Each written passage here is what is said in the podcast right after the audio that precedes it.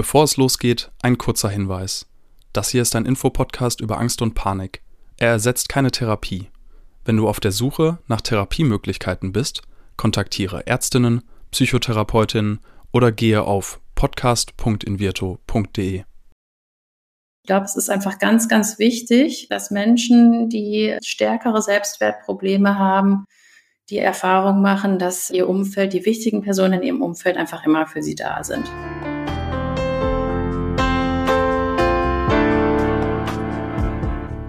Herzlich willkommen bei Keine Panik, dem Angstpodcast von Invirto. Heute geht es um das Thema Selbstwert. Die psychologische Psychotherapeutin Dr. Katja Beer ist wieder zu Gast und hat uns diesmal einen Fall aus ihrer Praxis mitgebracht. Wir sprechen darüber, was der Selbstwert mit anderen psychischen Belastungen zu tun haben kann und bekommen einen Einblick in die psychotherapeutische Praxis. Katja erläutert anhand der Fallgeschichte, wie wir es schaffen können, unseren Selbstwert Stück für Stück zu stärken. Ich bin Diana Huth, Psychologin und sehr gespannt auf deinen Erfahrungsbericht, Katja. Moin. Moin. Hallo Diana. Ich freue mich total, dass du da bist, denn wir sprechen über ein Thema, das weit verbreitet ist und das mir auch besonders am Herzen liegt, das Thema Selbstwert. Das können wir natürlich ziemlich weit fassen und jetzt hätte ich natürlich ganz gerne von dir als Psychotherapeutin mal so einen kleinen Exkurs. Was heißt das eigentlich? Ja, das ist natürlich gar nicht so einfach zu erklären, weil da tatsächlich ganz viele Menschen unterschiedliche Dinge drunter verstehen. Also aus professioneller Sicht muss man sagen, der Selbstwert beschreibt ganz einfach eben den Wert, den eine Person sich quasi selber beimisst. Also im Großen und Ganzen geht es eben darum, ob wir mit uns zufrieden sind, wie zufrieden wir mit uns selber sind. Und das ist letztendlich so ein Grundgefühl, mit dem wir alle rumlaufen.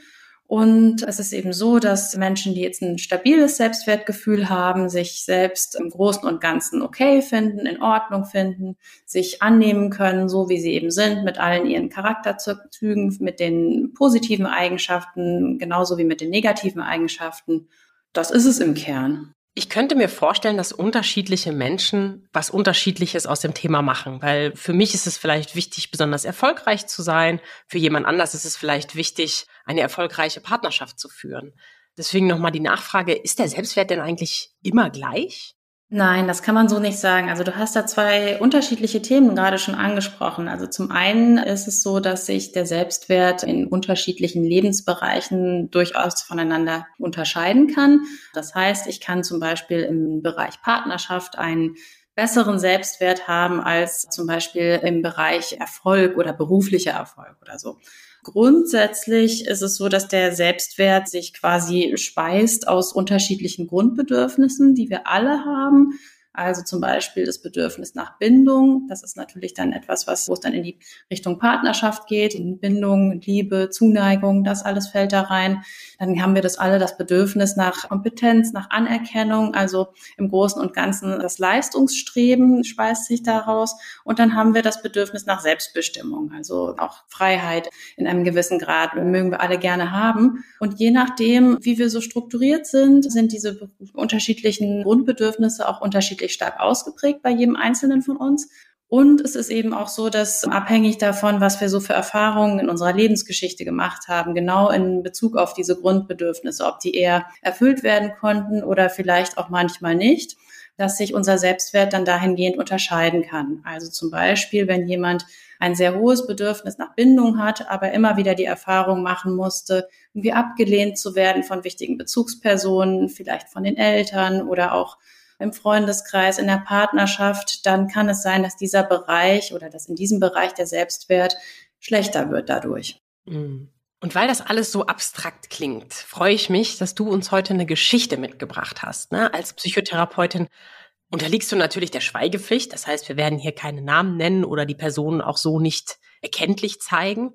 Gleichzeitig ist das natürlich das, was spannend ist, mal zu hören, wie ist das denn bei anderen Menschen? Also Erklär doch mal anhand deines Fallbeispieles, wie sich der Selbstwert so ganz konkret ausgestalten kann.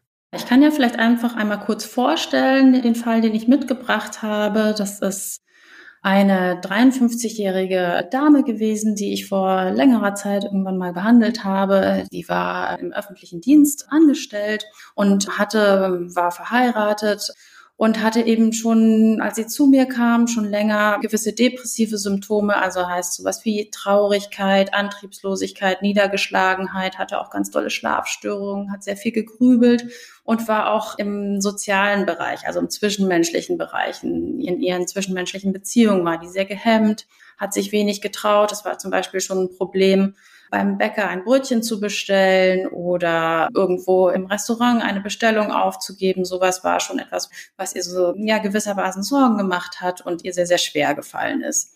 Und bei dieser Patientin war das eben so, dass wir uns dann natürlich auch im Laufe der ersten Sitzung irgendwann ihre Lebensgeschichte ein bisschen genauer angeguckt haben und uns so ein bisschen auch angeguckt haben, wie sich der Selbstwert bei ihr entwickelt hat. Und da war es tatsächlich so, dass sie eigentlich seit der Kindheit, ja, so beginnend im Grundschulalter, schon eher einen niedrigeren Selbstwert hatte als wahrscheinlich die meisten Altersgenossinnen. Und das hat sich durch das ganze Leben auch so ein bisschen so durchgezogen und hat letztendlich dann irgendwann im Erwachsenenalter auch begünstigt, dass sie dann irgendwann eben diese depressiven Beschwerden noch zusätzlich bekommen hat. Das klingt jetzt erstmal so ein bisschen ähnlich auch zu manchen PatientInnen, die ich hier so im Podcast habe so nach so einer sozialen Ängstlichkeit, will ich es jetzt mal nennen, ohne da eine Diagnose in den Raum zu werfen. Hängt sowas auch zusammen? Du meinst jetzt Selbstwertprobleme und eine soziale Ängstlichkeit? Ja, oder Angststörung generell, ja? Durchaus, durchaus. Also man muss schon sagen, dass nicht nur insbesondere Angststörungen, aber auch Depressionen, also eigentlich jegliche Art von psychischer Störung hat bei einer Person, die sowieso mit dem Selbstwert vielleicht schon länger zu kämpfen hat, einfach ein leichteres Spiel sich zu entwickeln. Es mhm. können Ängste sein, insbesondere ja auch so soziale Ängste, wie ich das gerade beschrieben habe, habe ich in meiner Praxis schon öfter so gesehen. Das können genauso gut aber auch depressive Symptome sein. Das ja letztendlich auch, kann man sich das auch so vorstellen, dass letztendlich jede Belastung, die in unserem Leben so auftritt, vielleicht auch ein bisschen schwieriger zu bewältigen ist, wenn ich sowieso schon mit einem niedrigen Selbstwertgefühl zu kämpfen habe. Und auch umgekehrt ist es so, dass eben, wenn ich schon eine psychische Vorerkrankung habe, also zum Beispiel schon mal depressiv war oder eine Angststörung habe, das häufig auch mit einem niedrigeren Selbstwert einhergeht oder sich der daraus dann entwickeln kann. Das heißt jetzt mal so aus der Praxis gesprochen, wie viele der Menschen, die zu dir kommen, du behandelst ja auch nicht nur Angststörungen, haben eine Selbstwertthematik?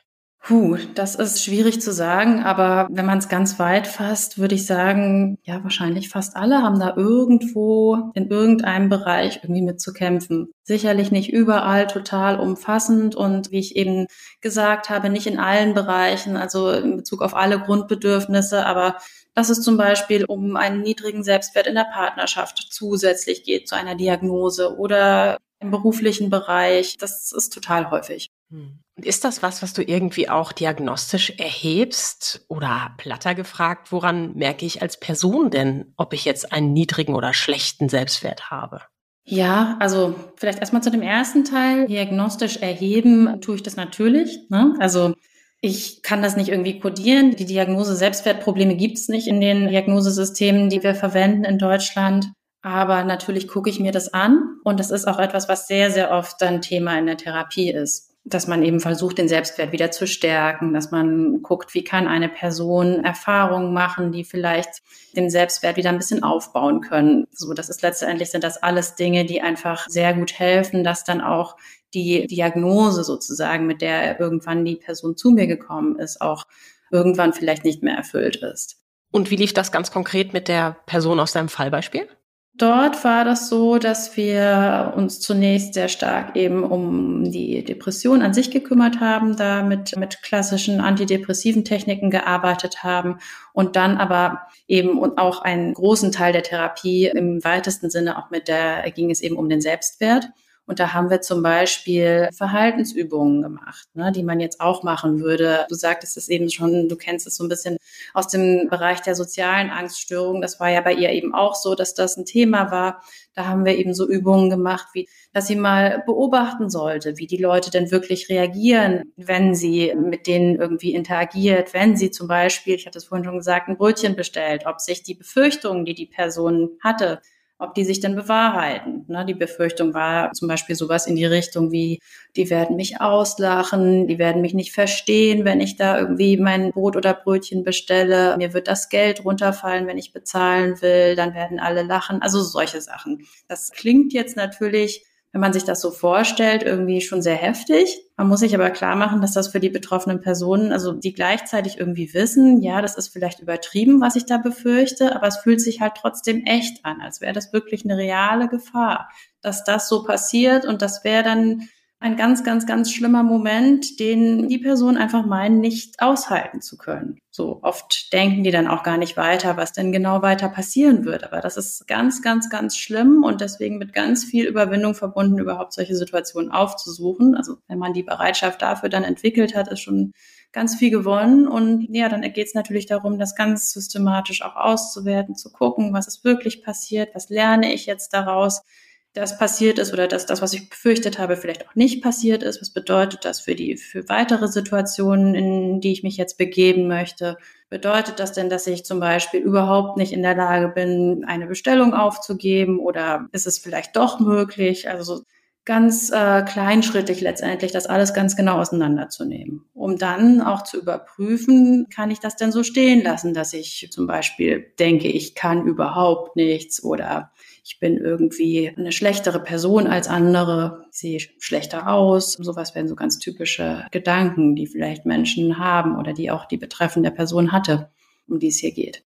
Für mich klingt das so ganz stark nach etwas, das ich im Studium der Psychologie auch mal erproben sollte, und zwar als quasi Selbsterfahrung, mhm. die sogenannte Shame Attack. Also ganz bewusst in Situationen reinzugehen, vor denen wir vielleicht ein bisschen Unbehagen haben. Heißt das bei dir auch so oder würdest du das anders nennen? Äh, nee, das würde ich auf keinen Fall Shame Attack nennen. Das Konzept kenne ich tatsächlich auch. Das haben wir im Rahmen der Psychotherapieausbildung auch relativ detailliert alles mal gelernt. Mhm. Ich vertrete da so ein bisschen die Ansicht, dass ich Shame Attack Übungen, also wo es tatsächlich darum geht, ein Verhalten so stark zu zeigen, dass auch wirklich die Gefahr besteht, dass ich da beschämt werde sozusagen. Mhm da vertrete ich die Auffassung, dass das in den meisten Fällen eigentlich nicht hilfreich ist. Also da gibt es unterschiedliche therapeutische Ansätze. Die einen finden das vertretbar, die anderen eher nicht so. Ich bin immer der Meinung, man sollte versuchen, realistische Situationen herzustellen und nicht bewusst riskieren, dass jemand beschämt wird. Das ist sowieso etwas, wo viele Menschen dann ganz schnell nicht mehr mit im Boot sind, die dann solche Übungen machen sollen. Ja, und gerade wenn wir über das Thema Selbstwert sprechen, fühle ich mich dann ja vielleicht auch noch kleiner, als ich mich sowieso schon gefühlt habe. Genau, und das soll ja auf gar keinen Fall passieren. Vielleicht auch noch mal andersrum gefragt, wofür brauche ich denn eigentlich so einen guten Selbstwert? Ja, wir haben es ja eben schon von der anderen Seite beleuchtet. Also ein guter Selbstwert ist letztendlich etwas, was uns viele Dinge einfach leichter macht im Leben. Wie du schon fragtest, es sind sehr, sehr viele Menschen und nicht nur im Bereich der Menschen, die auch die diagnostischen Kriterien für eine psychische Störung erfüllen, sondern auch bei Menschen, die das nicht tun. Sehr, sehr viele Menschen haben irgendwo in einem der Lebensbereiche irgendwo ein Selbstwertproblem. Das muss nicht immer total stark ausgeprägt sein, das muss einen auch nicht immer total stark einschränken. Letztendlich ist es aber trotzdem schön, ja, wenn ich weiß, im Großen und Ganzen bin ich so in Ordnung, wie ich bin. Und zwar in allen Bereichen. Ne? Das macht uns einfach irgendwie stabiler insgesamt in unserem Leben, macht uns auch weniger anfällig für psychische Belastungen, für ja, psychische Störungen, hilft uns eben auch einfach mit den Herausforderungen, die das Leben so bietet, besser umzugehen stärkt unsere Beziehung, äh, sorgt dafür, dass wir da auch mehr einfach wir selber sein können, nicht gehemmt sind in irgendeiner Form oder versuchen, irgendwas zu überspielen. Also ich würde sagen, insgesamt, das macht das Leben einfach ein bisschen leichter. Mhm. Ich persönlich finde es auch erleichternd zu wissen, dass ja eigentlich alle Menschen in irgendeiner Phase ihres Lebens mal eine Selbstwertproblematik haben. Ich kenne jetzt noch die sogenannte Selbstwertbiografie als Übung, wo wir gemeinsam einfach mal auf einem Koordinatensystem eintragen können, wie hoch oder niedrig war mein Selbstwert zu bestimmten Lebensphasen. Und dann gibt's natürlich die Schulabschlüsse oder Hochzeiten oder andere Beziehungen. Es gibt vielleicht auch Verluste im Leben oder vor allen Dingen auch ein Liebeskummer. Ich glaube, der erste große Liebeskummer, den durchlebt doch niemand ohne ein Selbstwertproblem. Benutzt du sowas auch oder kannst du auf eine andere Art und Weise herstellen, dass die Menschen damit auch nicht alleine sind? Weil ich finde, das ist doch immer sehr hilfreich. Ja, also im Kern, ich nenne das nicht genau so, aber ja, natürlich gucken wir uns auch die Entwicklung des Selbstwerts so ein bisschen über die Lebensgeschichte an. Und da hast du recht, das ist sehr heilsam auch mitzubekommen, ich bin nicht allein weil das tatsächlich auch eine Überzeugung ist, die viele Menschen dann haben. Äh, nur mir geht das so. Da hilft auch sehr, sehr stark, wenn man die betroffenen Menschen einfach auch dazu ermuntert, sich auszutauschen, auch mit ihrem Freundeskreis, mit Bekannten. Also da eben so Schritt für Schritt, vielleicht auch vorsichtig, aber eben auch in die Selbstöffnung zu gehen und zu gucken, was da so zurückkommt. Und da ist es dann eben häufig so, dass wenn man sich traut zu sagen, dass man vielleicht irgendwie Gedanken hat, dass alle anderen besser aussehen als man selbst, das Gedanken sind, die sehr, sehr vielen Menschen sehr vertraut sind. Absolut. Und dann sind wir ja eigentlich schon so ein bisschen bei dem Weg der Stärkung des Selbstwertes. Wie können wir das erreichen und vor allem, wie hast du das mit der Patientin gemacht? Was hat ihr jetzt konkret geholfen? Das ist ja wahrscheinlich auch sehr individuell. Das ist, ja, wie du sagst, natürlich sehr, sehr individuell. Da muss man erstmal gucken, in welchen Bereichen oder um welche Annahmen über sich selbst geht es denn eigentlich im Kern. Ne? Also ist es beispielsweise, die anderen sehen alle besser aus als ich, dann muss man genau da ansetzen. Bei ihr war das zu großen Teilen auch ja ein Thema, wo es eben auch um die Kompetenz oder dass die Kompetenz sie sich im Kollegenkreis gefühlt hat wo es auch in diese Richtung ging. Also die musste zum Beispiel immer so Teambesprechungen machen. Das war ja alles auch lange, lange vor Corona. Und dann kamen da irgendwie immer im großen Kreis irgendwie mindestens 10, 15 Kollegen zusammen. Mehrfach die Woche hatten die dann eben so Meetings in irgendeinem großen Raum und jeder sollte dann was sagen. Und das war für sie ganz, ganz, ganz, ganz schlimm. Und da haben wir auch konkret angesetzt und eben geguckt, okay, was sind letztendlich ihre Annahmen darüber, wie das vielleicht ablaufen wird? Was sind auch ihre Annahmen darüber, wie die anderen sich dann ihr gegenüber verhalten werden? Und so ähnlich wie ich das vorhin beschrieben habe, haben wir das ja systematisch alles aufgeschrieben vorher. Dann hat sie das durchgeführt, hat dann direkt danach selber wieder eingeschätzt, wie es denn jetzt wirklich war. Und dann nochmal mit ein bisschen Abstand haben wir das dann nochmal zusammen ausgewertet. Und was man da auch super machen kann, sind so Sachen so mit Videofeedback, also dass man versucht, solche Situationen irgendwie aufzuzeichnen. Das hat sich jetzt in dem Fall leider nicht angeboten, weil es einfach in dem Setting da im Büro nicht für die Patientin nicht vorstellbar, sowas zu machen. Wenn man sowas macht, kann man sich natürlich danach gemeinsam das auch nochmal angucken oder eine dritte Person dazu holen, die Patientin gar nicht kennt und die dann nochmal einschätzen kann, okay, wie selbstbewusst wirkte sie? Wie oft hat sie äh gesagt? Ja, war das denn überhaupt sichtbar, dass die Patientin dachte, sie sei rot angelaufen? Hat, konnte man das hinterher sehen? Also letztendlich so alles zu objektivieren, was in dem Kopf der Patientin abgelaufen ist. Zu gucken, ob das wirklich auch in der Form so zutraf, für andere wahrnehmbar. Also so kann man da konkret dran arbeiten und letztendlich gibt es da auch so verschiedene Techniken, wie man versuchen kann, auch ja den Betroffenen, die Betroffene selber dazu zu bekommen, ja rein logisch, dass ihre Annahmen immer wieder in Frage zu stellen. Also letztendlich sich zu, selber zu fragen, ob da was dran sein kann, ob es wirklich so ist, wie sie das wahrnimmt. Klingt so ein bisschen nach einem Realitätscheck, also zu gucken, ne, ob andere das vielleicht auch so sehen. Super smarte Idee, ne, mit einem Video. Gerade jetzt in der heutigen Zeit sind wir ja ständig in Videokonferenzen und das kann die Hürde erleichtern. Gleichzeitig sagst du, die Patientin hat sich dafür nicht bereit erklärt und das zeigt ja wieder, wie individuell das Ganze ablaufen sollte im Idealfall. Ich würde jetzt gerne noch mal zum Abschluss so ein bisschen auf so eine Art Mythos, würde ich es fast schon nennen, gehen. Nämlich, du hast gerade auch angesprochen, wenn Menschen auch Probleme mit sich selbst, vielleicht auch mit ihrem Äußeren haben.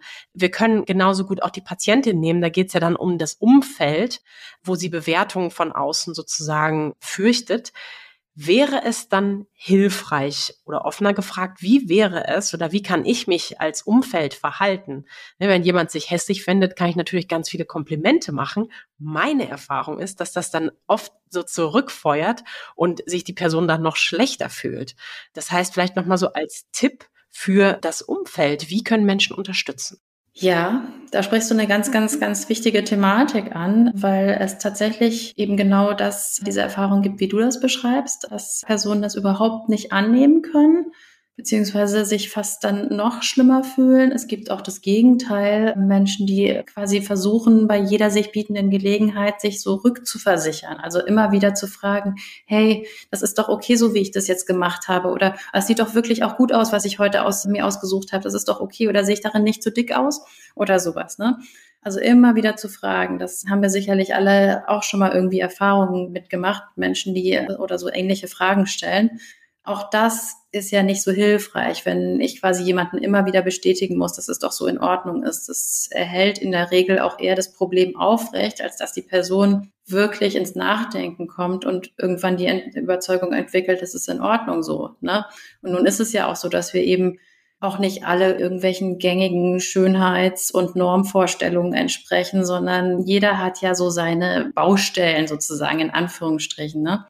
Also was kann man machen als Umfeld? Ich glaube, es ist einfach ganz, ganz wichtig, dass Menschen, die stärkere Selbstwertprobleme haben, die Erfahrung machen, dass ihr Umfeld, die wichtigen Personen in ihrem Umfeld einfach immer für sie da sind. Mhm. Dass es, dass da verlässliche Beziehungen da sind, dass ja, auch wenn Komplimente gemacht werden, dass die auch ehrlich gemeint sind. Also da eine Sicherheit, eine Verlässlichkeit, das ist definitiv was, was einfach sehr, sehr wichtig ist. Wir haben ja vorhin auch über die Grundbedürfnisse gesprochen. Wenn jemand ein starkes Bedürfnis nach Bindung hat, zum Beispiel, ist es ja genau das, was vielleicht auch irgendwo, wo mal Erfahrungen gemacht wurden, die dieses Bedürfnis enttäuscht haben, wo es eben keine sichere Bindung war, wo eben vielleicht wichtige Personen plötzlich aus dem Leben verschwunden sind oder ganz enttäuschende Beziehungserfahrungen gemacht wurden. Und das Einzige, was dagegen hilft, sind letztendlich positive Beziehungserfahrungen. Mhm. Genau. Und ich finde es aber auch nochmal wichtig, eben zu unterscheiden, dass es ja eben nicht nur das Bedürfnis nach Bindung gibt, sondern dass der Selbstwert sich ja aus ganz, ganz unterschiedlichen Säulen sozusagen speisen kann. Und insgesamt ist es, glaube ich, einfach sehr, sehr wichtig, sowohl für die betroffene Person als auch für das Umfeld, dass diese unterschiedlichen sogenannten Säulen des Selbstwerts auch gestärkt werden. Also dass eben der Selbstwert nie nur auf einer Säule ruht. Wenn ich meinen gesamten Selbstwert aus meiner Partnerschaft ziehe zum Beispiel, dann ist ja klar, dass wenn die aus irgendeinem Grund in Frage gestellt wird, weil vielleicht Streit ist, weil im extremeren Fall vielleicht auch mal eine Trennung stattfindet, dass ich dann völlig zusammenbreche. Und damit das nicht passiert, brauche ich eben mehrere Säulen in meinem Leben, die meinen Selbstwert speisen können. Es kann nicht nur die Partnerschaft sein, es kann auch nicht nur der Job sein, sondern es müssen mindestens drei, vier, fünf Säulen sein. Sind das die Säulen für dich, diese unterschiedlichen Lebensbereiche, oder sind das diese von dir gekennzeichneten Kategorien wie Bindung, Selbstbestimmung und Kompetenz? Das kann man so und so sehen. Ich würde es jetzt eher in Bezug auf die, in Bezug auf die Lebensbereiche sehen. Mhm. Ne, also, dass ich eben gucke, dass ich, wenn ich in einer Partnerschaft bin, dass ich zusätzlich auch noch andere Freundschaften habe, dass ich vielleicht noch Hobbys habe, wo ich auch irgendwie positive Erfahrungen machen kann letztendlich. Also, das ist ja auch eine positive Selbstabwerterfahrung, wenn ich merke, oh, ich bin zum Beispiel ganz gut im Tennis oder sowas. Ja, Dr. Katja Bär rät auf jeden Fall, nicht alles auf eine Karte zu setzen. Magst du ganz zum Schluss noch sagen, was aus der Patientin geworden ist? Geht's ihr besser? Hast du noch Kontakt? Also ich habe schon lange keinen Kontakt mehr zu ihr. Das wird, würde mich auch interessieren, wie es ihr heute geht. Zum Ende der Therapie, das war eine Langzeittherapie auch, also das heißt, es waren um die 60 Sitzungen damals. Mhm. Da ging es ihr deutlich besser. Also die hatte damals, glaube ich, sogar den Schritt gefasst oder zumindest den Entschluss gefasst, sich tatsächlich auch von ihrem Partner zu trennen, was ja. ein ganz großer Schritt war für sie, ein ganz, ganz mutiger Schritt und hatte am Ende der Therapie einen Nebenjob. Ja, hatte sich mehr, dann, die hatte schon Enkel damals, sie hatte sich dann mehr um ihre Enkel gekümmert und es ging ihr auf jeden Fall deutlich besser, ja. Das gibt auf jeden Fall Hoffnung. Vor allen Dingen haben wir ein paar Einblicke bekommen. A, zum Thema Selbstwert und B, ganz praktisch, wie so eine Behandlung von einer Patientin mit unter anderem Selbstwertproblemen aussehen kann. Vielen Dank dir, Katja, und bis zum nächsten Mal. Sehr gerne. Bis zum nächsten Mal. Dieser Podcast wird präsentiert von Invirto, der Therapie gegen Angst. Wenn auch du oder jemand aus deinem Umfeld unter Ängsten leidet, dann kann die Invirto-Therapie eine mögliche Hilfe sein.